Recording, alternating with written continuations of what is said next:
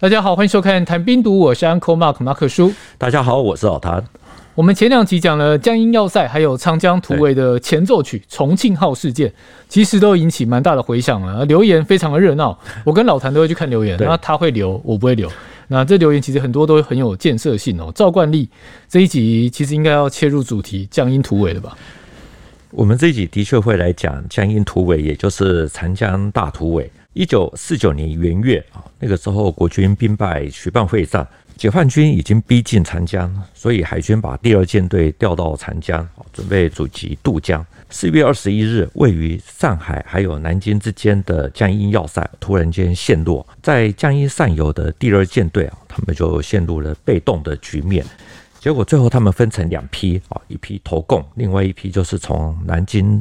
燕子矶冒险通过了大概六百多门的火炮射击，最后闯过了镇江、三江营，还有江阴要塞，最后抵达上海。如同我们之前讲过的九二海战，那个时候国军各自出现了虎字辈的舰艇啊。这次的江阴突围，国军这边最著名的军舰就是永嘉舰，投共的就是惠安舰啊，因为它是海军第二舰队司令林遵他的座舰。虽然这段历史已经很遥远啊，不过台湾现在还是有一位曾经带过惠安舰的老兵啊，就是九十三岁的陈温陈伯伯，他是青岛海军官校接舰班第二期。我一开始知道他在惠安舰待过，就觉得很好奇，因为这艘军舰没有突围，那他之后是怎么样来到台湾？简单的了解以后才知道，他是台籍兵，在惠安舰服务啊，在长江突围之前呢，他和其他四名的台籍同跑一起开小差，就跑回台湾。如果他没有开小差的话，就可能有机会去做一位历史的见证者。后来能不能回到台湾，那就不得而知了。那我们这边也顺便提一下，就是因为他生病卧床多年啊，所以我们记忆尊重，所以我们就不播他的画面。你刚刚讲这个陈伯伯，是他那个际遇，其实真的从此人生的线路就完全不一样，完全不一样。对，那刚刚老谭提到林尊这个名字，其实上一集的开场有提到过。那这在我们节目其实算是第一次出现了，正式出现要当做故事的主角。对，他是一个什么样的人？林尊是闽系的海军军官里面啊非常重要的人物。他是林则徐的侄孙，马尾海军学校毕业啊，英国。皇家海军学院毕业啊，又曾经在德国学习过潜艇，等于说他的专业性非常的强。另外呢，他在一九四六年呢就奉派到美国去接舰，在八月的时候率领八艘军舰回到中国，十月呢他就立刻率领军舰啊前往南海。去西沙群岛，还有南沙群岛，为这些岛屿命名，还有树立了主权碑。现在的太平岛、中业岛，这些都是以当时的军舰来做命名。那他真正的出名，就是率领第二舰队投共。刚提到林尊是闽系，对，然后重庆号上一期重庆号的邓兆祥也是闽系。是，至于那个时候为什么海军都是闽系掌权，大家其实可以从上一集去恶补一下啊。那回到节目上，既然林尊这么被重用，然后加上。刚有提到林则徐的侄孙，其实渊源非常的深厚。是明德之后，对，对表现这么好，照理来讲，蒋介石这边会好好的栽培，怎么后来会演变成去率舰投共呢？我们上一集提到，就是在一九四八年的八月啊，陆军出身的桂永清被正式任命为海军总司令。其实呢，海军是一个高技术的军种，蒋介石这样子安排啊，其实是冒很大的风险。那桂永清他上台之后，就利用海军。雷电学校还有青岛海军学校的毕业生替代啊，陈绍宽还有闽系啊，就是马尾海校的这些学生，像是林遵，他收复了南沙群岛还有西沙群岛啊，那回来的时候呢，其实就坐了冷板凳，也并没有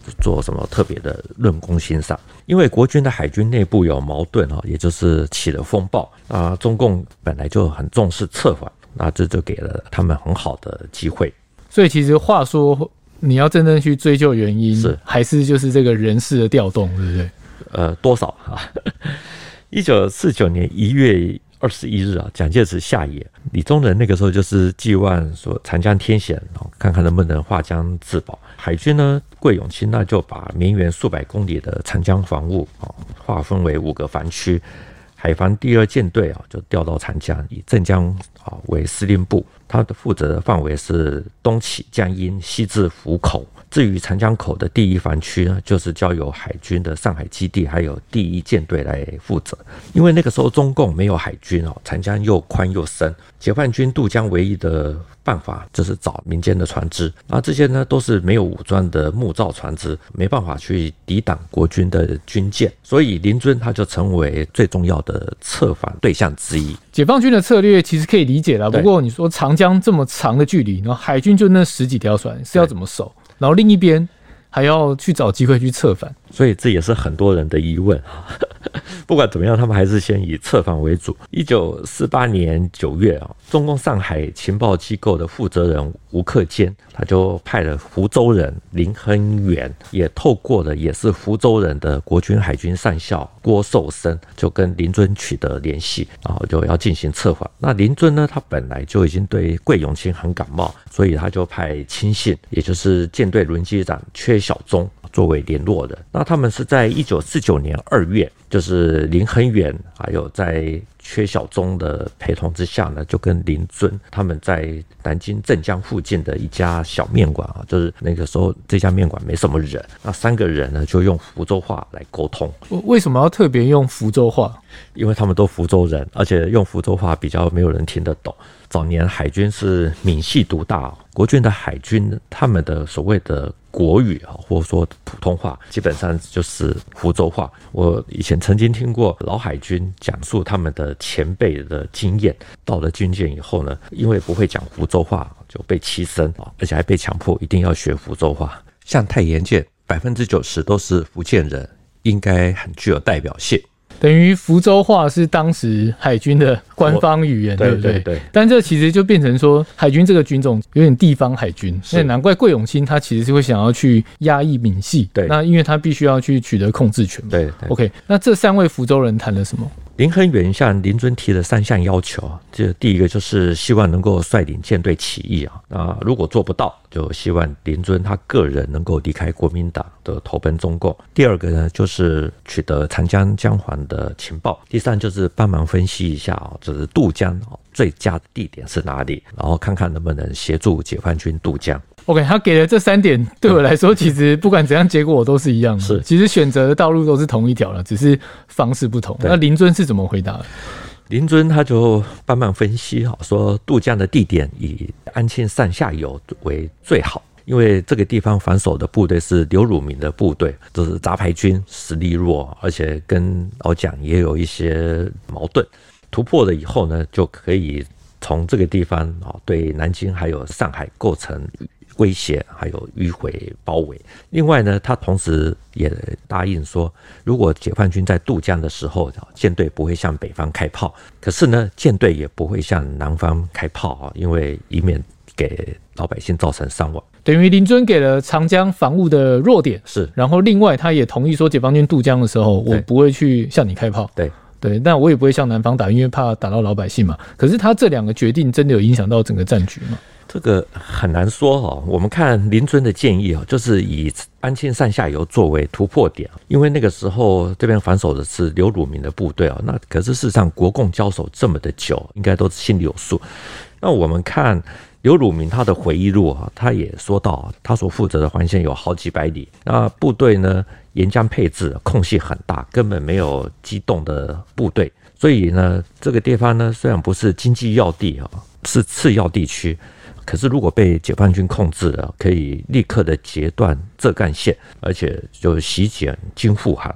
这种情势，国防部其实也是看得出来，所以李宗仁回忆录里面也有提到，作战厅长蔡文治那个时候坚持要在这里配置重兵，如果把重兵放在上海，无异于是自杀政策。结果被奉命哈守上海不守长江的汤恩伯打枪，最后蔡文治就愤而请辞。不过刘汝明他倒是有提到林尊，在回忆录里面写到说，四月初的某一天哈，他去视察七十四师的师部啊，遇到了林尊，那他的感觉。是林尊很精明，也很有学问，还一再请他到兵舰去用餐。他没有讲说是哪一艘，应该就是惠安舰啊。可是他没有去，没有几天啊，就听到林尊投共，把他吓出了一身的冷汗。心想说，万一那天上了兵舰被劫持了，啊，这下就不堪设想。事后回想，一定都有点毛毛的，对对，对，会有那种给啊给啊这样，因为毕竟真的可能真的会被抓，他也说不定。老谭，你觉得刘汝明单身的事情会发生吗？我觉得刘汝明应该不会被挟持，应该是他想太多。因为林尊顶多就是套套交情，然后顺便套出一点江防的情报。因为刘汝明他的部队啊，在撤退的时候是非常著名的，我们有机会再谈，所以他应该不用到把他挟持的地步。总之，四月二十日，解放军由安庆到五府之间的底港这个地方率先渡江。二十一日呢，江阴要塞戴荣光他被起义，南京就危在旦夕，大概有三十艘的军舰被困在南京燕子矶。这个时候呢，林尊他决心要率领舰队投共，可是他又没有办法下真正的决心。最后有十三艘的军舰的舰长哦来投票，到底要不要突围？接下来就是精彩万分的江阴大突围。江阴要塞戴荣荣光被起义之后，手上握有重兵的林尊其实动摇了嘛，但他下不了决心，还要十三艘军舰的舰长投票，是要不要突围？这是真的吗？他为什么不直接下令？在解放军渡江前夕啊，四月二十日啊，南京附近发生了紫石英号事件。解放军那个时候用炮啊来轰击英国的军舰啊，结果造成严重的死伤。接下来呢，就是江阴要塞易手。二十二日。就传出江阴附近的义兴舰啊，就那个时候的舰长是宋长志，还有信阳舰叛变。我们知道宋长志他后来来到台湾啊，他是做到海军总司令啊，可是那个时候是传出来他投共。二十三日一大早呢，永嘉舰呢就从上游驶到了南京燕子矶，也就是八斗山附近的燕子矶好水域。林村呢就由他的坐舰来到永嘉舰。一九四八年底啊。毕业于青岛海军官校的王业军，他晚年接受了中研院进士所的的专访啊，在《海军人物访问记录》啊这本书里面啊，就有详细的说明。他说他看到的林尊还有舰长陈庆坤呢，那个时候都哭得起来，就觉得很奇怪。后来问了陈庆坤啊，陈庆坤说回不去了，一仙舰已经叛变了。你说两个，一个司令，一个舰长是，然后在那边哭，是这画面，其实我觉得一般人会比较难以想象的。根据转述啊，就是林尊带的一份英文报纸，那上面刊载的英国紫石英号被炮击的报道，然后就很悲观的说，从南京下游三江营到江阴这一段呢，至少有六百多门的火炮，紫石英号被打成这个样子啊，要通过江阴要塞啊。难度非常的大。到了上午八点多，永修舰啊、永定舰啊，也从安庆冲过的底港啊，也就是解放军最先渡江的这个底港，就跟他们会合。不久呢，林尊就下令用永嘉舰啊，用灯号来通知其他各舰的舰长啊，来到永嘉舰来开会，总共有十三位。会后呢，林尊就带着舰队部的人啊，上着小艇回到惠安舰。王业军呢，他就询问舰长陈庆坤啊，就是到底开了什么？陈庆坤就说，开会的时候，所有的舰长都有意见啊。那司令六神无主，打不定主意啊，只是边哭边说怎么办？怎么办？啊，有些舰长也哭啊。有一位舰长就提议说用投票来决定，结果是十三票里面呢，有十张写的两个字不冲，有两张写的。一个字冲，另外有一张是空白票。那空白票呢是陈庆坤的。刚刚讲到那个大家都在哭，那场面真的是有那种国破家亡的感觉啦。我觉得尤其最后采取投票决定要不要突围，其实真的可能那时候没办法对用理智去思考事情，因为你要突围单枪匹马也不行啊，前面都是火炮，啊，特别是江阴要塞的火力尤其的凶猛。所以你一定要有个几艘才有办法反击，否则呢就一定会跟紫石英号一样打到做成。那国军这边的说法就是说，十三张票里面呢有两张是喊冲啊，一张没有表态。大陆的出版品也提到了这一段，不过呢他们是讲说这个投票的结果是十票赞成起义，两票反对啊，也就是喊冲出去的。另外有四票是空白。另外有两名厅长没有参加投票，所以林尊就宣布少数服从多数啊，于是整个舰队就投共。这一段我觉得如果年轻一点的网友对听到是投票表决，应该真的会感到很不可思议。不过那真的是发生在那个当下的事情，对对对。除了国共都有记录这件事，只是票数不一致，对对，稍微有点出入。大陆有一篇国民党海军第二舰队起义前后的回忆文。是做过太炎舰舰长陈悟笃所写的，他是马尾系留下来没有走。他说，开会最初有三分之一的舰长主张不走，三分之一主张走，另外三分之一是犹豫不决。最后舰队参谋戴希瑜啊，就建设说用投票来解决，而且票早就已经准备好。不过投票的结果是一面倒。我们大会来讲，王业军他就自告奋勇要去联络其他舰上的同学啊，就是准备要突围。他首先获得永修舰舰长桂中衍的同意，接着就是永定舰的舰长。刘德凯的同意啊，接下来就是武林剑也同意。他说，这个时候他看到了江面上哦各舰的舰选啊，至少站满了一千多人，就看着他们在各舰啊之间这边这样穿梭。刚刚老谭有提到，这并不是单方面的事情嘛？那后来他们这样去串联之后，后续要持续怎么运作呢？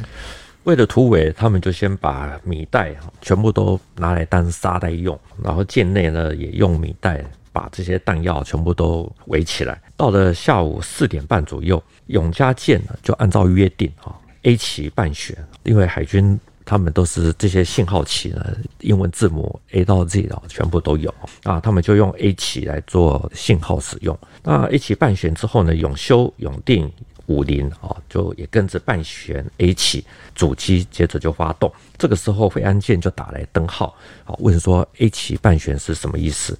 他们则是乱打灯号，问来问去，就是故意拖延时间。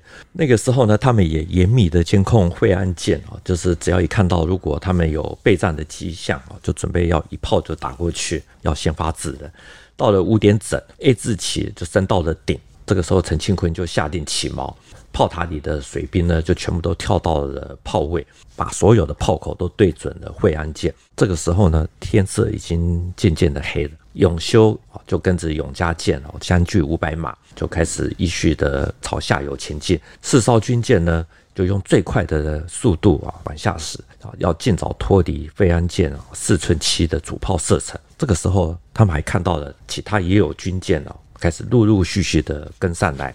这个 A 旗半悬为什么会引起那么多的关注？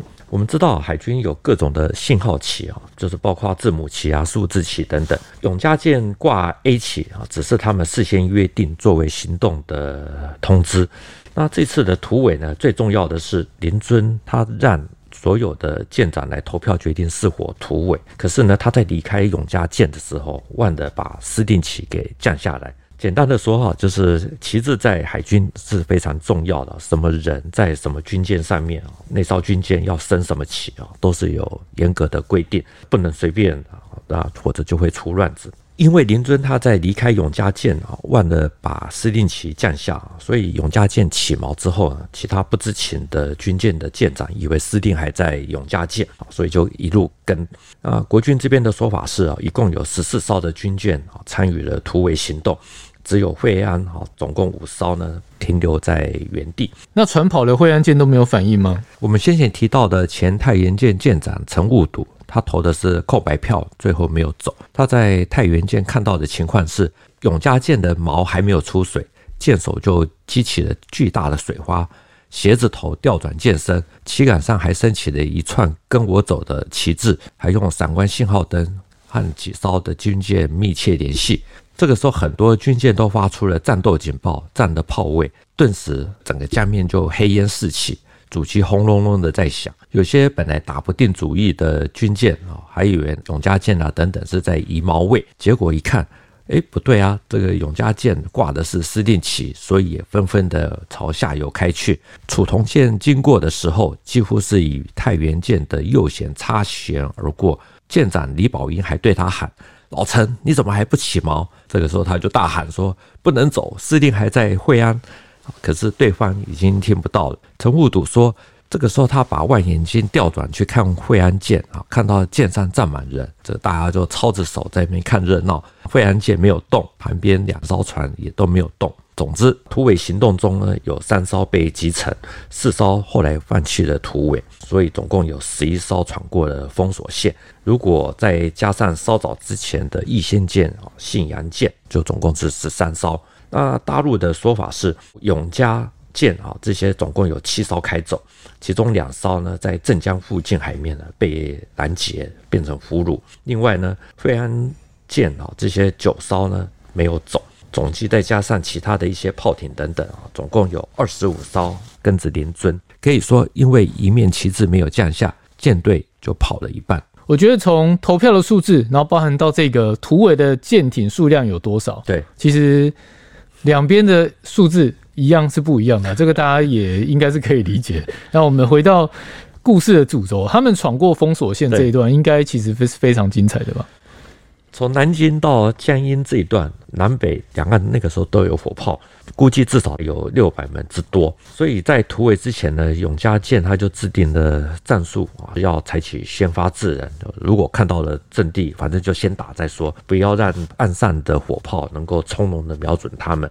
那突围舰队呢，在经过镇江还有三江营那个时候，在跟北岸的解放军炮兵呢进行激烈的交火，每一艘军舰几乎都是中弹累累啊。不过在接近江阴的时候，他们觉得。火炮并没有那么的凶猛，虽然说听起来很多，可是不知道飞到哪个地方去啊。觉得说要塞的炮兵在刻意的放水，而他们的舰上呢，也可以很清楚的看到江北的迫击炮啊、野战炮，还有密密麻麻的炮兵啊。因为江阴这段特别的窄，所以他们的舰上的火炮也不断的回击，因为窄，所以。这些机关枪也都很有用，所以他们的机枪手呢就扣着扳机，由左而右啊，由右而左。他说真的是像扫射的一样，因为江阴要塞的炮兵感觉上有换水，所以他们就尽量的离北岸远一点，慢慢的偏向江中，最终顺利的通过啊。于是，在二十四日的上午九点三十分啊，就成功的驶抵上海。那永嘉舰在突围的过程中呢，虽然有中弹啊，那甲板上呢，他们所有的米袋啊，也都被击破，到处都散满了米粒，而且还在夜底呢撞上的要渡江的解放军的船只啊，也曾经搁浅过，不过都没有事。可是呢，有些军舰，就像我们刚提到，有的被打沉。那像与中山舰同行的永祥舰，这艘。是一艘烧煤的军舰啊，跑得不快，所以就变成靶子。像他们三村炮位的官兵，几乎全部都阵亡啊，整艘军舰被打到战力全失啊，都变成马蜂窝。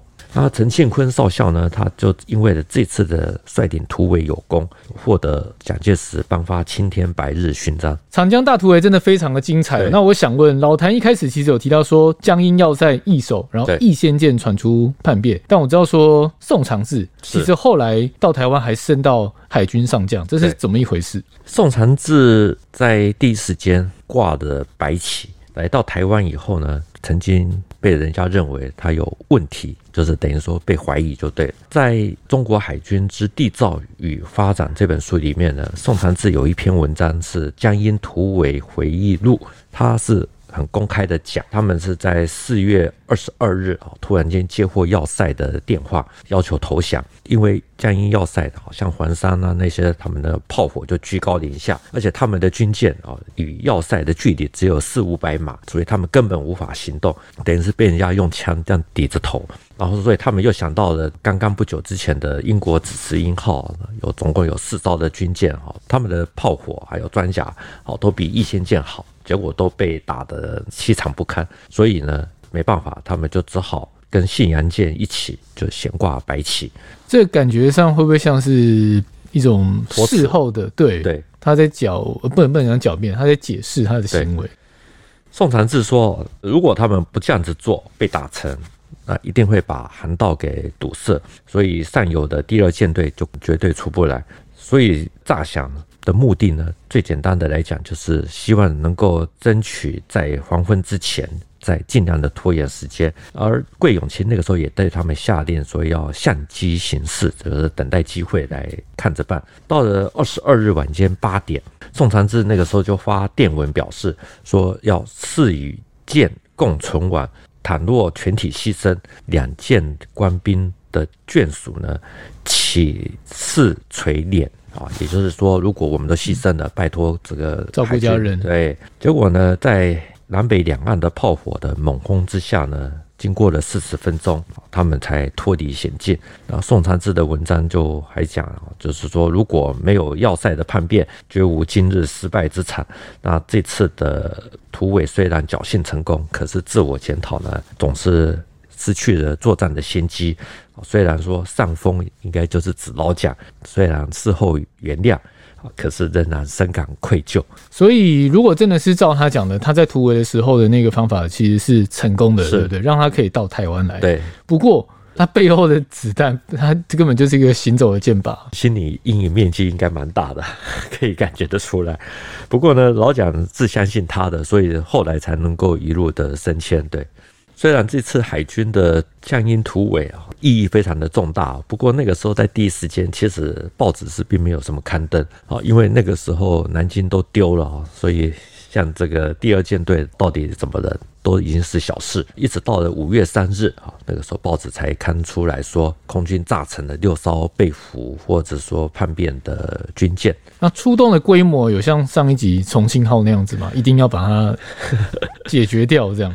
规模没有像上次那么大啊，因为大家都知道这些军舰都在长江水道，相对的比较好找，不像重庆舰那个时候在茫茫大海啊。这个真的很难找。那解放军那个时候因为没有空军可以掩护啊，所以就下令这些军舰啊，这个各自找地方去隐蔽。大陆有一篇文章啊，就是专门讲惠安舰被炸了的计时啊。这篇文章他说，在四月二十四日，他们就停泊在南京下关，结果呢，当天飞来的四架轰炸机啊，投了二十多枚的炸弹都没有炸中。惠安舰于是就开往长江与夹江好的交汇处啊，因为这边的江面比较宽广，也容易隐蔽。他们呢还留了十三个人来看守。到了四月二十九日的中午，三架 V 二九的轰炸机呢就飞过来，这次全部都用俯冲的方式来轰炸。一开始呢就落下了四枚的重磅炸弹，其中有两枚直接命中。就如同重庆号一样，瞬间呢，十三人有六个人就阵亡，那，火势就在舱内不断的燃烧。到了五月十一点，弹药库也起火爆炸，舰底就穿孔，江水注入，惠安舰就慢慢的下沉。最后呢，他的舰首是朝东翘离江面。上一集的重庆号最终是有打捞起来，啊，是，是那这一次被击沉的这一些，后来有捞起来吗？到了一九五二年，啊，为了要清除长江的航道，所以就开始打捞。到了五三年的十二月，才把它捞起来，而且还重新的武装，因为那个时候解放军的舰艇并不多，就把它变成护卫舰，还是叫做惠安舰。这艘惠安舰呢，我们稍微简单讲一下它过去的历史。它原来是日本海军日正型海防舰啊，四板号，标准的排水量是九百四十吨啊。舰长是七十八米啊，它最高的时速只有十九点五节。在一九八二年呢，解放军又把这艘被打捞起来的惠安舰，就是他们的火炮，把它换成三门一百毫米的火炮，等于说加强了武装，把它变成训练舰。到了一九九零年才退役。目前北京的军博馆据说还有一艘惠安舰的模型。在北京的军博馆有它的模型，其实代表惠安舰在对岸其实是有一个一定的历史地位的。是。那如果回到那个时候，我想问一下，你真的认为第二舰队是有机会可以守住的吗？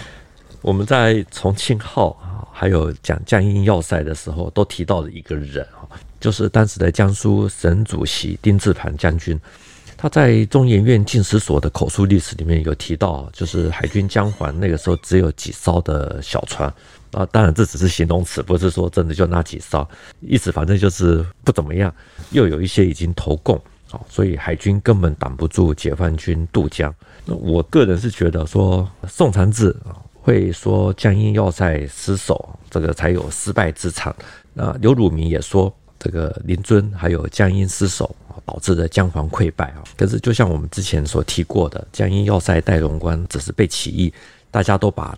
长江防线的崩解都怪罪给戴龙关。事实上呢，江阴要塞是否陷落，基本上是不会改变任何的结局，顶多就是对海军有一些影响。那个时候呢，我们其实可以看得出来，就是很多情况呢，我们现在是无法想象的。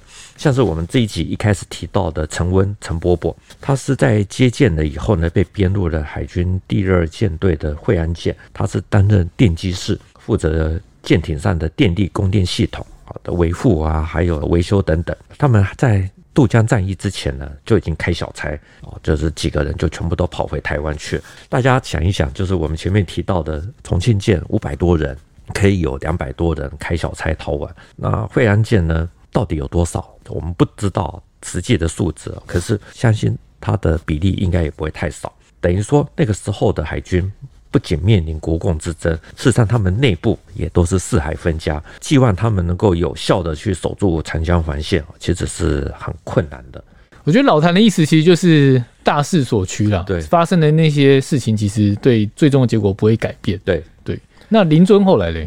林遵在四月二十三日带领第二舰队的十三艘舰艇，哈，还有一千五百多人就倒戈之后，好，那一天呢，有四名解放军的陆军，啊，陆军军官在当天立刻向华东野战军的将领啊张爱萍报到，正式组建了华东海军。林遵他就。被任命为华东军区海军第一副司令官，那他的老板就是张爱萍啊，也是一样，就是陆军领导海军。刚开始也是状况不断啊，什么碰船啊、触礁啊，这些都是不算是意外的意外。不管怎么说呢，经过了这段阵痛期以后，就慢慢的上轨道。大陆呢，后来也把这个四月二十三日定为海军节，前两年还举行海上大阅兵。代表着说，解放军的海军已经从环水海军走向了深蓝海军。呃，上一集的重庆号到这一集的林遵率舰突围，其实两岸的海军实力，某种程度来说，其实在那个时候就已经出现交叉了，是吧？嗯、后来的发展，其实大家也都知道，因为 各自有不同的布局，我们战略的角度其实是不一样的。对，那说实在，每次听老谭分享完这一些故事。内心都会很感慨啊，对，这是我一直以来没有变的一个感受。这样，好，你的 DNA 有 有什么？我们是文人啊，对不对？领农民工的薪水，操中南海的心。好，OK，这一集的节目就到这边。谈兵读武，新闻与历史的汇流处，军事是故事的主战场，只取一瓢饮，结合军事历史跟人文的节目，除了在 YouTube 上可以观看，在底下留言交流之外呢，也能用 Podcast 收听，欢迎听众到 Apple 的 Podcast 给我们留言以及五颗星的评价。再次谢谢老谭，谢谢大家，我们下次见，拜拜，拜拜。